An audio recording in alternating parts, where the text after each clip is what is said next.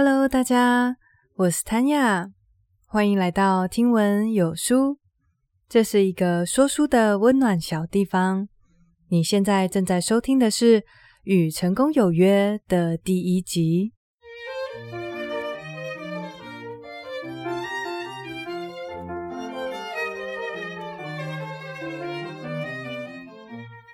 今天要来跟大家分享一本经典的大师之作，书名叫做《与成功有约》，副标题是“高效能人士的七个习惯”。我在几年前第一次接触到这本书的时候，也是听其他说书人介绍，当时听完对这本书的印象非常好。不过因为那位说书人讲得很仔细，我就觉得应该差不多就这样了。所以也就没有特别把它找来看。不过前一阵子我就想说，既然这本书这么经典，它在全球畅销了四千万册，是出版史上最畅销的书之一。我想能够取得这么惊人的成就，一定有它的厉害之处。所以我就花时间认真的把这本书全部读过一遍。读完以后发现不得了。真的是太厉害了！他几乎把人生的方方面面都给讲到了，从经营公司、经营人际关系、亲密关系、亲子关系，一直到取得个人还有公众的成功，这些全部都涵盖在这本书的讨论范围内。不过，讲这么多东西的一本书，却不会很厚。原因是作者史蒂芬·科维，他要跟大家沟通的是一些大的原则。在他研究管理学的生涯里面，他发现从古至今的成功人士，他们都遵循着一些不变的、几乎就像真理一样的原则。这些原则，你无论放在哪里，一定都会行得通。于是，作者把这些原则。归纳整理成七个高效能人士的好习惯，并且详细的写在《与成功有约》这本书里面。那么今天当然首先就会从第一个习惯开始讲起。不过在进入第一个习惯以前，我们要先来了解这七个习惯的一个大的架构。它们并非各自独立、互不相关的。它是循序渐进，而且会互相影响的习惯，所以我们必须先了解这当中的脉络，然后才开始第一个好习惯。那么现在，我们就来跟着这位被《时代》杂志称作“人类潜能的导师”一起学习吧。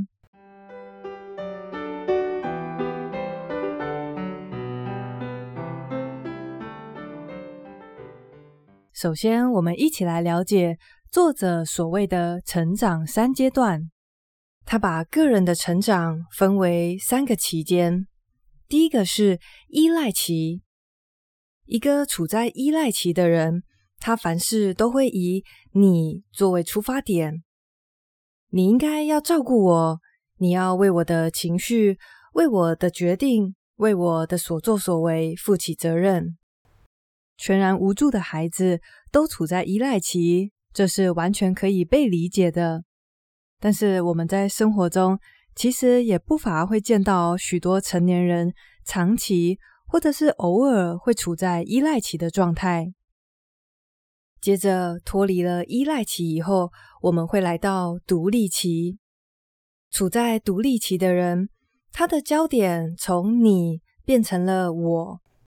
我可以自己做决定，我有独立自主的思想，可以为我的人生负起责任。独立期可以说是比依赖期还要进步许多了。现在市面上也有很多成功学的书，都在强调要如何取得个人的成功，强调要怎么发挥个人魅力。但是独立期依然不是最高的境界。继续成长，我们会来到互赖期。互赖期听起来跟依赖期有一点像，但是他们是完全不同的概念。在互赖期，我依然是一个完整独立的个体，我可以为自己做决定，我可以追求个人的成功，但是我选择把这个成功扩及到其他人。也就是说，在护赖期的人，他们的出发点变成了我们，我们可以一起成就什么样的事情，我们可以共创什么样美好的前程。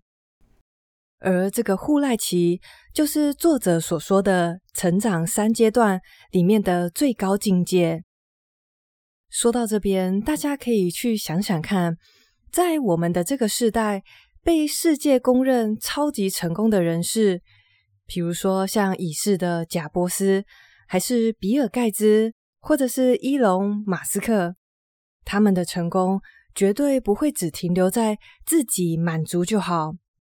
他们的巨大成功，无一不来自发明出了全世界的人都迫切渴望的产品，或者是解决了世界上没有人能够解决的问题。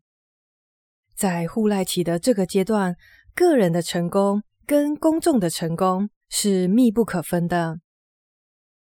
那么，我们现在已经了解成长三阶段，分别是依赖期、独立期以及互赖期。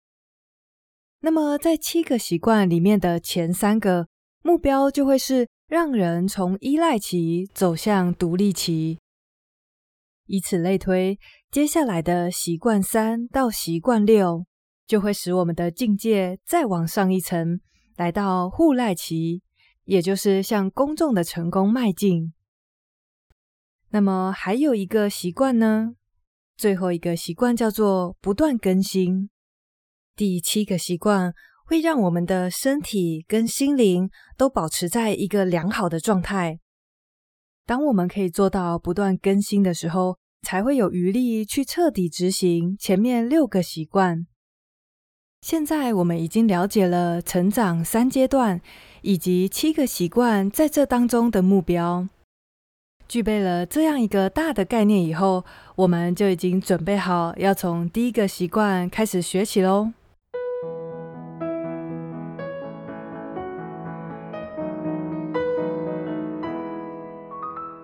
第一个习惯叫做主动积极。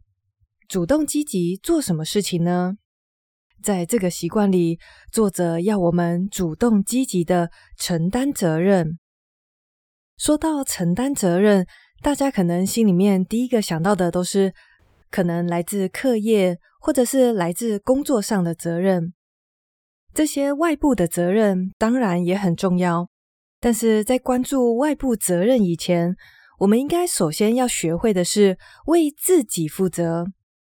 我们要先为自己的情绪、行为还有个性负起责任。为了让这个概念更好理解，我们用一个对照组来呈现，什么样叫做不积极主动承担责任？与积极主动正好相对的一群人，我们把它叫做受制于人者。原因是，当我们把责任推卸出去的时候，同时也意味着这件事情不在自己的掌控之中了。所以只能消极的任由外在环境摆布。在这边，作者提到有三件事情是受制于人者喜欢推卸责任的对象，他们分别是遗传、童年还有环境。对于某些明明可以主动积极改变的事情，这些人会说：“因为我从小就这样，因为我的童年怎么样。”或者是因为环境怎么样，所以我现在，比方说很没有安全感，或者是郁郁寡欢，没有办法一展长才。除了要遗传、童年，还有环境为自己的处境负责任以外，我自己还注意到另外一个大家有时候会拿来推卸责任的对象，那就是星座。有时候我会听到有人说，因为我是什么什么座，所以我讲话就是心直口快。我每次听到这种论调，我都会嗯，好哦，不知道要说什么。事实上是没有除了自己以外的任何事情可以为我们的行为、情绪还有个性负责。只要改变心态，相信这些都是可以自己掌控的。一旦有了这样的信念，我们就可以不再消极的受制于环境，开始做到习惯一的主动积极承担责任。在这个章节里面有一个超级大重点，大家一定要记得。作者说，在刺激跟回应之间，我们有选择的自由，就是在接收到一个资讯。受到某种刺激之后，在我们做出针对这个刺激的回应之前，这个中间我们有选择的余地。作者提到的是，有一位叫做法兰科的人，他是《活出意义来》这本巨作的作者。法兰科有一个让人不忍直视的过去，他和最亲爱的家人在二战期间。被纳粹关进死亡的集中营，一段时间以后，他的父母亲、兄弟还有他的妻子都陆续死去，唯一还活着的亲人只有他的妹妹。在集中营里面，他经常的要忍受残酷的严刑拷打，每一天都不知道今天还能不能活下去。在这种极为残酷的环境之下。法兰科其实有绝对的权利，可以感觉悲惨，感觉忧郁，感觉没有任何活下去的意义。但是有一天，当他裸身在囚室之中，他忽然感觉到一种全新的感受。他在日后称这个感受为人类的终极自由。在客观上，他完全的受制于人。但是在心理上，他却是全然自由的。他可以自由的决定要怎么面对所发生的一切。有了这样的发现以后，他的心境完全不一样了。他开始在脑海中巨细靡遗的想象，等到获释以后，他会怎么样把这一段经历，还有当中的学习跟体悟，说给世人听。凭着这些想象。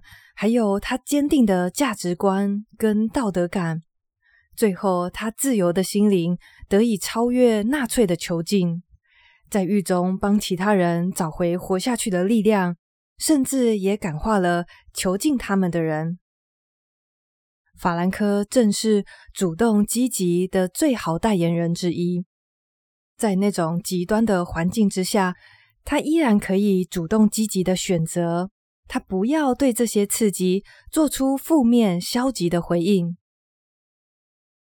看到法兰科的例子，我们再回头看看受制于人者，他们不愿意自己承担责任的这个做法，其实无异于主动放弃了做选择的自由。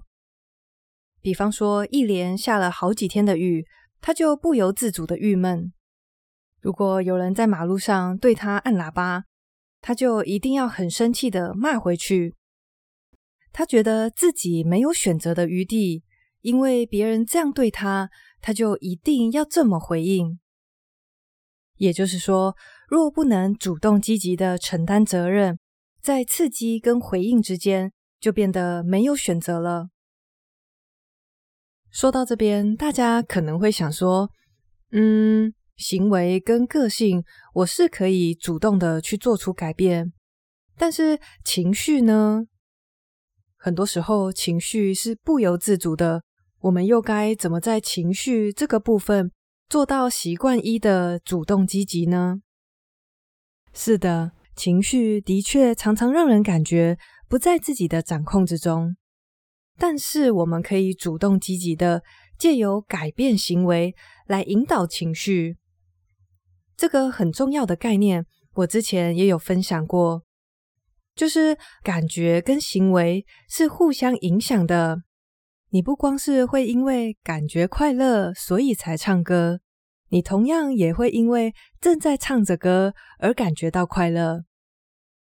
作者在这里分享了一段非常有趣的对话，我想邀请大家用第三人称的视角来观察，为什么这位男士跟作者的对话好像会没有交集。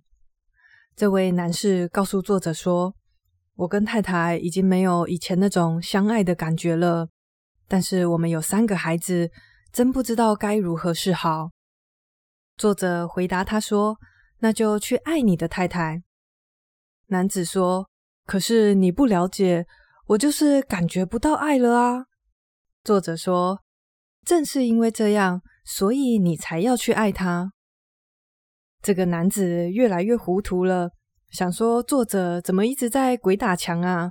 他就说：“我办不到，没有了感觉，我要怎么去爱他呢？”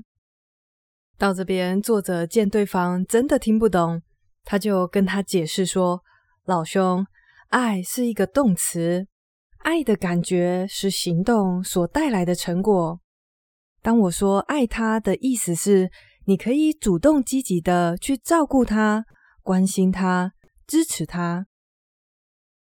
从这个对话当中，我们可以得知，无论是爱的感觉，还是快乐、活力充沛的感觉，这些看似不在自己掌控之中的情绪，其实是可以透过行动来去引导出来的。比方说，在某一个周末，当你被工作轰炸完，感觉懒洋洋，做什么事都没有劲的时候，与其让这种无力的感觉掌控你的一天，你可以积极的走到户外，去接触光线，去做一些轻度的有氧运动，借此让身体跟心灵的活力都可以被提升。所以说，无论是情绪、个性，还是行为，我们都可以，也应该要主动积极的去承担责任。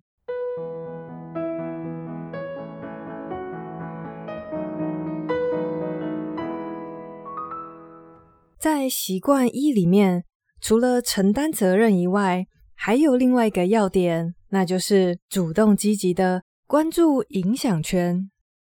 我们每一个人都有各自关心的事情。小至我们自己的生活，大至国家，或者是关心世界上正在发生的事。大家现在可以想象一个大的圆形，这个圆形里面的范围就是我们的关注圈。那么在关注圈的里面，还有一个小圆形，这个小圆形呢，我们把它叫做影响圈。也就是说，在这个小圈里面，是我们真正能够直接或者是间接影响的事情，像是我要怎么度过这一天，或者是我选择跟哪些人保持良好的关系。我或许也关注疫情的发展，或者是关注乌俄战争，但是这些事情就不在我们一般市井小民的影响圈之内。在生活当中，或许你会注意到有一些人，他们的关注圈超大，包山包海。他们可能关心邻居最近买了什么车，关心同事最近出了什么包，也关心两岸的紧张情势。但是这些把心力放在关注圈的人，到后来他们的影响圈不是原封不动，就是越来越小。或许他在公司里面。能够决定的事情非常的少，然后在生活中可以实际影响的人事物也不多。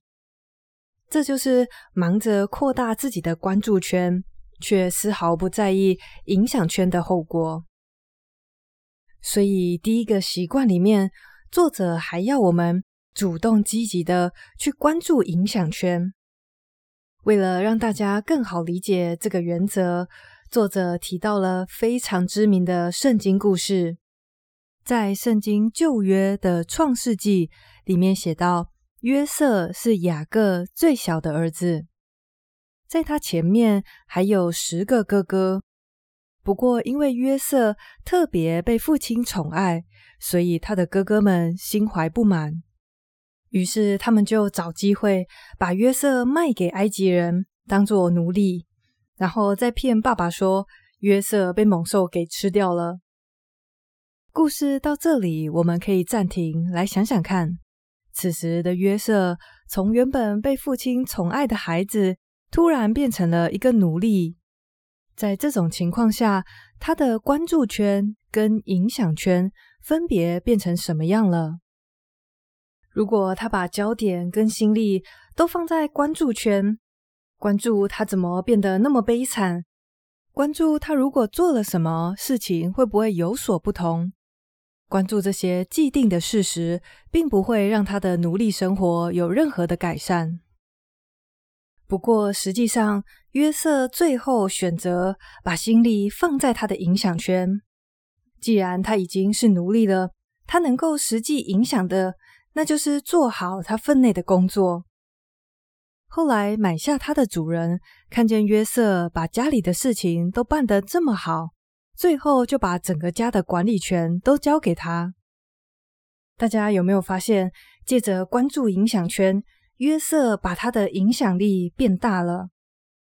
这个故事到最后，约瑟成为了管理全埃及地的宰相，也就是说。借着主动积极的去关注影响圈，把心力放在我们真正可以影响的事情上面，我们的影响圈就会慢慢的扩大。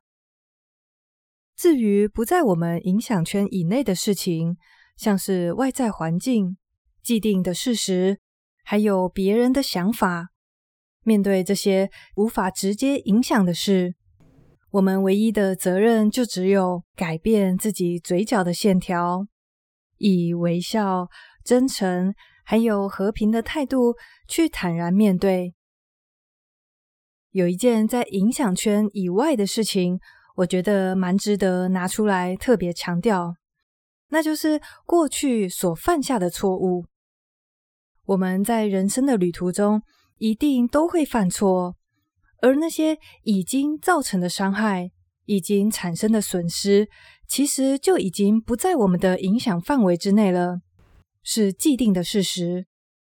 但是有很多人会把自己昨天犯的错误变成今天的悔恨，在懊恼又沮丧的情况下，我们就很难想到自己还能够做些什么。相反的，要是能像约瑟一样，不把心力放在既定的事实，而是去想想看，现在我还能做些什么？这时候或许就会想到要去弥补关系，要汲取教训，从中学习。所以未来大家一定要懂得去分辨，你现在正在面对的事情是在关注圈还是在影响圈。我们每个人每天的精力都是有限的，若是选择把这些宝贵的精力放在关注圈的话，就不会再有余力去关注影响圈，进而扩大自己的影响力。所以作者才会说，习惯一的第二个面向，那就是请大家主动积极的关注影响圈。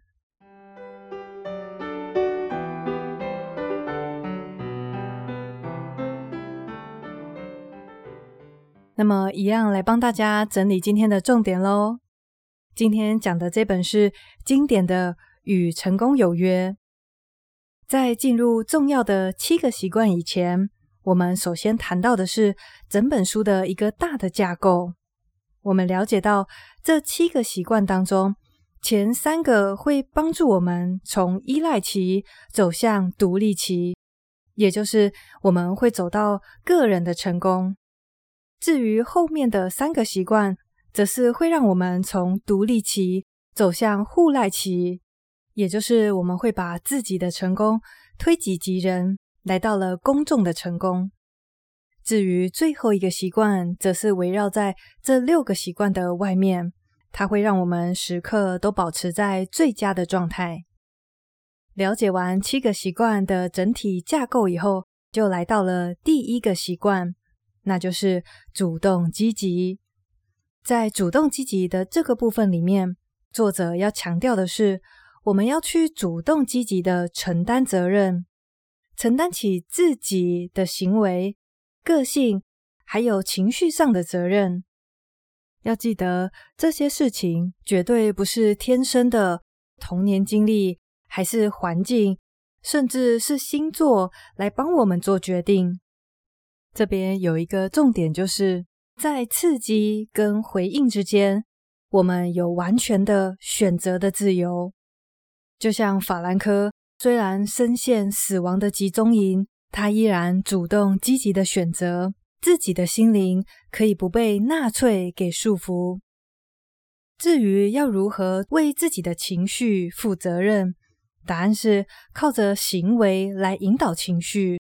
无论是快乐、充满希望，还是爱的感觉，这些情绪都可以借由采取行动来让自己进入那个情绪。感觉跟行为不是单向的影响。当你眉开眼笑、与人拥抱、手舞足蹈的时候，这些行为一样会为你带来非常正向的感受。接着来到主动积极的第二个面向。请积极的关注影响圈，所有的事情都可以分类为是你只能关注，或者是是你可以直接、间接影响的。大家在生活中要懂得仔细分辨，并且把大部分的精力放在影响圈，唯有如此，才能够一步一步的扩大自己的影响力。就像约瑟，他虽然被卖到埃及做奴隶。但是他关注自己能够影响的事情，最后他的影响力扩大到直接获得法老的青睐。总结来说，在习惯一里面，我们可以做到两件事：第一件事是主动积极的承担责任；第二件事情是主动积极的关注影响圈。这本书我觉得有一个很棒的地方。就是在每一个习惯后面，作者会列出一些实际的行动，让大家可以灵活的应用这个习惯。在这里，作者为我们准备的应用，包括了有从现在起特别的去注意自己，或者是身边的人会不会出现一些推卸责任的话语，像是我不得不，我没有选择，或者是因为别人怎么样。所以我怎么样？在这个练习里面，我们不要去纠正别人，可以把这些受制于人的话当做警惕放在心里。还有另外一个应用是，请你在日常生活中找出一件让你倍感挫折的事情，然后在这件事情当中仔细的去分辨哪些是你可以直接影响、间接影响。又或者是完全没有办法影响的。接着，当然就是应用主动积极的态度，把心力放在你可以做到的、可以影响的事情上。希望也祝福每一个人，在未来的日子里，都可以用更主动积极的态度面对生活中的大小事。那么，下礼拜我们就从习惯二开始讲起喽。谢谢你跟我一起学习，我是 Tanya，我们下次见喽，拜拜。